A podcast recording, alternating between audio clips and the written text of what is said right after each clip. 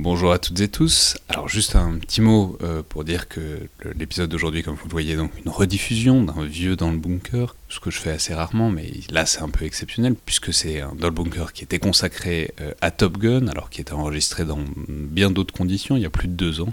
C'était vraiment au fin fond du premier confinement, quand on pouvait pas sortir de chez soi.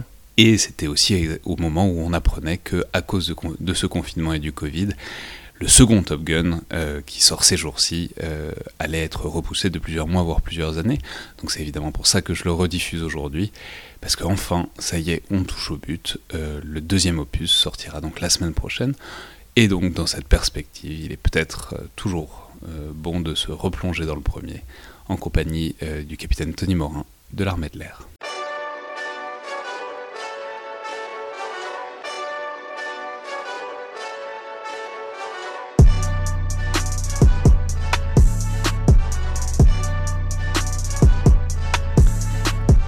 Bonjour à toutes et tous et bienvenue dans le Collimateur, le podcast de l'Institut de recherche stratégique de l'école militaire, l'IRSEM, consacré aux questions de défense et aux conflits armés. Je suis Alexandre Jublin et aujourd'hui pour une nouvelle recommandation euh, dans le bunker pour occuper euh, nos confinements, qui est plus qu'une recommandation, c'est même une injonction à revoir, plus que voir j'espère, euh, le chef-d'œuvre absolu des films d'aviation qui est Top Gun, le film euh, de Tony Scott de 1986, avec évidemment Tom Cruise, c'est d'ailleurs largement le film qui a fait Tom Cruise une vraie superstar, mais aussi euh, Val, Kilmer, Kelly McGillis, Anthony Edwards euh, dans le rôle de Goose. Donc pour traiter de Top Gun, j'ai le plaisir d'avoir au téléphone le capitaine Tony Morin de l'armée de l'air, qui était déjà venu dans le podcast pour l'épisode où on essayait de penser la guerre avec Star Wars. Donc bonjour Tony. Bonjour Alexandre. Alors décidément, vous vous exprimez que sur des classiques et euh, des chefs-d'œuvre absolus. Par, euh, pour, tout dire, je, je, vais juste dire que j'ai essayé de vous faire parler de ce film un peu plus douteux qui est euh, Furtif avec Jamie Foxx et Jessica Biel, mais vous avez clairement préféré Top Gun, ce que je comprends totalement. Que, j'ai regardé, hein, Furtif, comme ça j'ai pu peser un peu le, pour et le contre de Top Gun ou, Furtif et finalement bon je, parti sur Top Gun. Je, je, peux comprendre cette décision finale même si Furtif est un chef-d'œuvre comique absolu que j'espère euh, traiter un jour. Alors euh, je vais simplement ajouter euh, avant d'entrer dans le détail qu'on est un peu en deuil puisqu'on était si proche d'avoir un Top Gun 2 appelé Maverick 25 ans après qui devait sortir cet été. Je pense d'ailleurs que tout le monde a frissonné un peu en voyant le teaser qui est sorti il y a quelques mois, qui était exceptionnel, tout à fait. Et évidemment, euh, dans le contexte de pandémie, on a appris qu'il était reporté de plusieurs mois. Et bon, la date de, sortie prévue pour l'instant, c'est euh, à la fin de l'année. Et euh, ce n'est pas le moindre des méfaits du Covid que ce report et ce délai. En attendant, le premier est toujours disponible, notamment sur Amazon Prime ainsi que sur tous les services de VOD. Alors, Tony, dites-nous ce qui vous plaît, ce qui vous pousse à recommander ce film. Est-ce que ce sont les travelling euh, de Tom Cruise qui font sa moto sans casque? Est-ce que ce sont les parties de beach volley torse nu en jean et Reban Est-ce que c'est la BO avec euh, Danger Zone et Take My Breath Away, qui sont euh, deux chansons immortelles dont une a d'ailleurs valu un Oscar à ce film? Ou bien, peut-être plus prosaïquement, est-ce que ce sont les, les scènes d'aviation qui sont effectivement d'autant plus exceptionnelles qu'elles sont filmées pour certaines à bord des avions de l'US Navy? Oui, eh bien, en fait, pour un peu tout ça, euh, Top Gun, c'est, euh, bon, vous l'avez dit, hein, c'est un, chef-d'œuvre, euh, c'est un chef-d'œuvre de cinéma populaire, e-, exactement. C'est-à-dire que c'est un film qui a rencontré à sa sortie en, 86 un immense, un immense succès populaire, un petit peu moins au, niveau critique. C'est un film dont la, la, popularité se poursuit toujours aujourd'hui, parce que j'ai cru comprendre que ne serait-ce qu'en France, c'est euh, le, film américain le plus diffusé à, la télévision. Alors je parle des, chaînes, des chaînes standards. Et euh, quand vous avez évoqué aussi tout à l'heure euh, le réalisateur, les acteurs, il y a aussi deux personnages importants dans la, dans la réalisation de ce film. Ce sont les deux producteurs, Don Simpson et Jerry Bruckheimer, si je me souviens bien, qui sont vraiment les deux producteurs stars du cinéma populaire d'action des, des années 80. Juste avant Top Gun, ils ont produit euh, Flashdance et euh, Le flic de Beverly Hills. Et ils incarnent un petit peu ce, à mon avis, hein, ils incarnent un petit peu ce, cinéma qui se veut être presque une espèce d'anti-nouvelle Hollywood, c'est-à-dire on est vraiment avec Top Gun et les autres films qu'ils ont, réalisés, mais spécifiquement Top Gun dans le, film des années Reagan, euh, des années Ronald Reagan par excellence. Ouais, c'est très vrai. Et puis ça arrive dans un moment un peu bizarre en ce qui concerne la guerre, enfin les, les, relations des États-Unis à la guerre, parce que c'est on est un peu loin du Vietnam. Euh, en 86, il n'y a plus ce traumatisme-là, on n'est pas encore dans les guerres sans fin euh, des années 90 puis 2000, et donc c'est vraiment les années Reagan, quoi. C'est le moment où la guerre et l'armée c'est cool, quoi. Et de fait, c'est un film qui est aussi une vidéo de recrutement pour pour la marine, enfin pour l'aéronavale américaine, disons, et je crois que ça a d'ailleurs très très bien marché.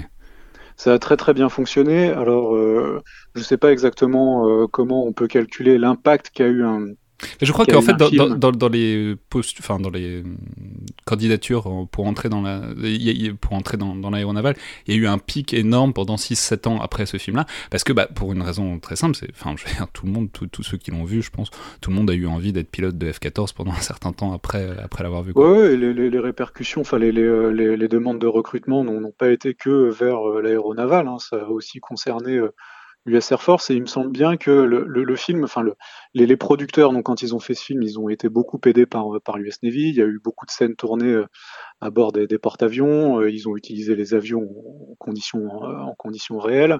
Mais ça, c'est hyper rare. On n'avait jamais vu avant. Enfin, ça vaut la peine rien que de regarder la, la séquence d'ouverture avec un bah, décollage du porte-avions. Elle, elle, est formidable. Ça, ça dure. Et c'est vraiment, ils ont collé une caméra sous un F-14. C'était un truc qu'on n'avait jamais vu. On voit un catapultage de porte-avions euh, avec la caméra sous l'avion. C'était fou, quoi. Ah bah oui, alors c'est pas la première fois que qu'une équipe de cinéma d'Hollywood se déplace sur un porte-avions. Euh, quelques années avant, il y avait eu euh, euh, le film un peu science-fiction Nimitz Retour vers l'enfer qui aussi a été tourné à bord d'un porte-avions il y a aussi de belles scènes de, de, de combat aérien avec avec le F-14. Mais oui, cette cette séquence d'ouverture là qui dure 3-4 minutes avec la fameuse musique Danger Zone, c'est un vrai clip de recrutement quoi et c'est vraiment c'est euh, un, un, moment de cinéma où on, où on, iconise la machine qui est le, le F-14 et, partant de là, c'est une séquence où on iconise toute la machine de guerre américaine finalement à travers, à travers, ce, à travers ce, ces avions que sont les, les, les F-14. Ouais, et puis ce qui est, ce qui est fort aussi, c'est que, enfin, c'est un film qui a vraiment créé une mythologie instantanée. Euh, enfin, je veux dire, c'est presque devenu des stéréotypes de, de, culture populaire tellement les personnages sont forts et sont devenus presque instantanément légendaires.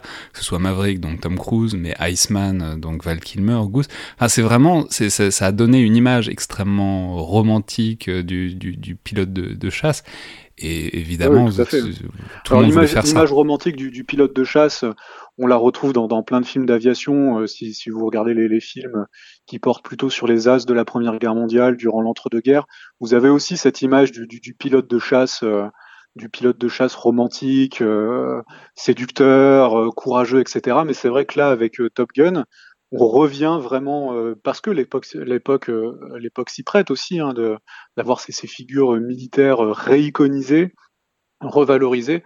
On citait tout à l'heure la la scène, euh, la scène du beach volley, c'est vraiment, elle est, intéressante cette scène parce qu'elle est intéressante parce qu'elle symbolise à la fois assez bien euh, la, représentation de la masculinité et de la virilité dans les années 80, mais elle est aussi intéressante parce qu'aujourd'hui, quand on re-regarde cette scène, on a, on a un regard dessus qui est, qui est complètement différent de ce qui pouvait être dans les années 80. Ouais, s'il y avait une scène pour résumer les années 80, je pense que ce serait probablement cette scène de, de beach volley. Parce qu'elle est C'est ça aussi qui fait la force de ce film-là, c'est que c'est à la fois euh, des trucs très impressionnants, et en même temps, c'est vraiment tout ce qu'il y a d'un peu foireux dans les films des années 80, c'est-à-dire toute, la, toute cette comédie, euh, disons, pas intentionnelle. C'est à mourir de rire, la scène du beach volley, parce qu'ils sont torse nu en jean, ils ont gardé ah leur montre. Une caricature totale. On, comprend pas pourquoi ils gardent leur montre ni leur jean euh, alors qu'ils jouent au beach volley. On, on comprend rien, rien n'a de cohérence. Ils sont transpirants. Enfin, c'est une scène d'un. Ils, transpirent, ils transpirent de manière générale. Les hommes transpirent beaucoup dans, dans ce film de manière générale. Ouais, et, et c'est, ben on peut dire un secret de tournage, c'est, Tony Scott était très conscient de l'homoérotisme de ça, et pourquoi ils sont transpirants Parce qu'ils ils étaient huilés en permanence, justement, pour renforcer cette, ce, ce côté-là, mais qui est vraiment très typique de ce qu'on pouvait faire dans le cinéma dans les années 80, quoi. Oui, tout à fait, et on, on, on évoquait aussi le, le, la puissance du, du, du, scénario, des personnages. En fait, le, le scénario, les, les personnages de, de Top Gun sont, c'est un scénario extrêmement simple, voire simpliste le, le, personnage de, Tom Cruise, Maverick, en fait, c'est un, c'est un, trope scénaristique qu'on voit, voit assez souvent, c'est-à-dire le, le personnage euh, jeune, fougueux, qui a des problèmes avec la hiérarchie, euh, qui est très bon, mais bon, euh, qui, a des problèmes avec ses, qui a des problèmes avec ses supérieurs, mais comme il est très bon, ça va, on lui, on lui pardonne, on lui pardonne un petit peu. Et, c'est un personnage. Avec, avec ses gimmicks qui sont très marrants, c'est Tom Cruise qui, euh, en anglais, c'est Buzz the Tower, c'est-à-dire qu'il passe juste à côté de la tour de contrôle. on suppose qu'un pilote qui fait ça resterait pas 20, 20 minutes de plus dans, dans l'armée, mais bon, ça, ça marche parce que c'est Maverick, quoi. Oui, voilà, et puis parce que bah, le, le, le, on aime bien ce, ce genre de, de, de, personnage euh, au cinéma qui, euh, qui, voilà, qui commence le film en étant, euh, en étant très haut, enfin en étant un peu sur un piédestal, mais aussi un petit peu égoïste, et au fur et à mesure, il va subir tout un tas, tout un tas d'épreuves qui vont, qui vont le forger, qui vont le faire descendre, qui vont le faire descendre de son piédestal jusqu'à finalement remonter, notamment en, en combattant des des, des, des, avions dans, dans, un conflit indéterminé, un conflit fictif. Hein, ouais, mais alors ça, on va, on va revenir dessus, mais juste pour dire, le dispositif, en fait, est amusant, il est très efficace, c'est-à-dire, c'est un peu l'enfant bâtard d'un film de sport américain et d'un, en fait, par la compétition entre les pilotes, puisque l'enjeu, le, c'est ah c'est un truc où ils sont, ils s'entraînent, ils, ils, sont les uns en compétition par rapport aux autres, donc c'est presque un film de sport avec euh, l'idée qu'il faut être le meilleur, il faut se dépasser. Et en même temps, il y a l'enjeu et le danger d'un film de guerre parce que bah, on est quand même sur des avions de chasse. Et il y a d'ailleurs un point euh, tragique dans le film qui fait aussi sa force. Oui, bien sûr, on est, euh, on reste. Le, film nous rappelle plusieurs fois que malgré tout on est dans un milieu militaire. Comme vous l'avez dit, c'est un film, donc on pourrait le, mettre dans la grande catégorie des, films de guerre, mais au regard des, personnages, de leur caractérisation, de leur relation, de l'histoire, ça pourrait être, comme vous avez dit, un film dans l'univers du sport. Ça pourrait aussi être un univers, euh, ça pourrait aussi être un film, un teenage movie. Ça pourrait tout, aussi bien être un film qui se déroule dans un lycée ou dans une université. D'ailleurs, ça se déroule dans une école. Top Gun est une école. Et je pense que c'est pas, c'est pas, c'est pas anodin puisqu'on est face à un film donc qui, qui, à mon avis, vise un public assez jeune, adolescent, post-adolescent, et c'est aussi pour ça qu'on a euh, qu'on a un peu ce mélange des genres entre euh, film de guerre, mais qui est aussi beaucoup un film de, de sport et un film de euh, et un teenage movie. C'est vrai, d'autant plus un teenage movie qu'il y a ce trope du, du teenage movie qui est l'étudiant qui séduit le prof, la professeure, ouais, et avec cette, cette, scène incroyable que. que, que... Maverick, c'est un adolescent au final, enfin c'est un ado ou, ou un post-ado, mais ce truc du mélange de qui de, devient adulte par euh, l'accident que tout le monde connaît, où il perd son gosse, donc son coéquipier. J'espère avoir spoilé pour personne, enfin, j'espère que tout le monde l'a vu. Mais c'est, et c'est comme ça, paradoxalement, que euh, Maverick devient adulte. C'est, c'est vraiment un, récit aussi du passage, effectivement, à l'âge adulte. Il n'y avait pas pensé, vous avez raison. Oui, oui, qui est le, le c'est, c'est à travers cette épreuve qui, pour le coup, est, est là plus spécifique euh, au monde militaire, même si on, pourrait le, retrouver dans, on pourrait tout à fait euh, avoir le même genre de scène dans un film sur les, sports extrêmes. Et d'ailleurs, il me semble que Tom Cruise a, a, fait un pendant de Top Gun dans l'univers du NASCAR et toujours réalisé par, euh, par Tony Scott un peu plus tard mais qui a eu moins de succès.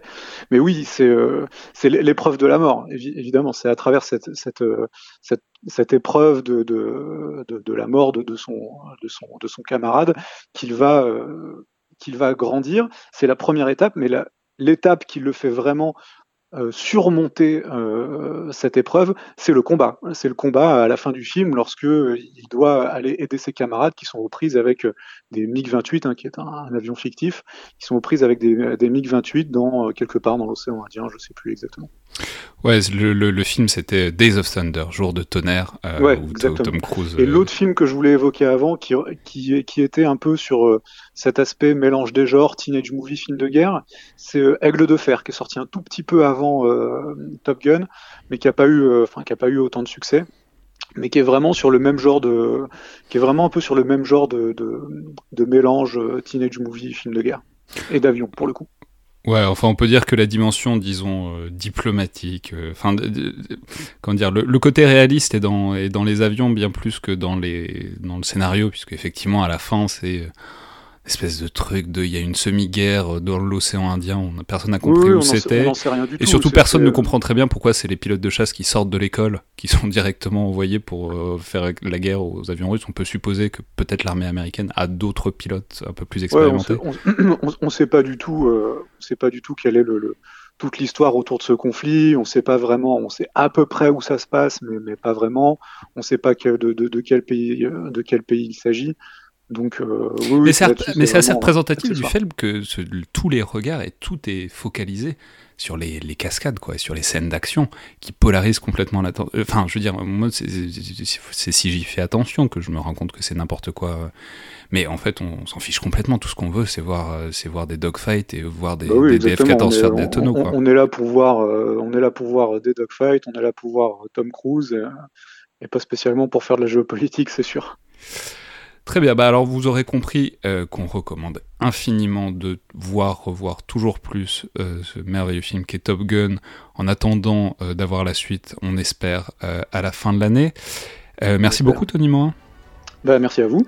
Merci à toutes et tous, et à la prochaine fois.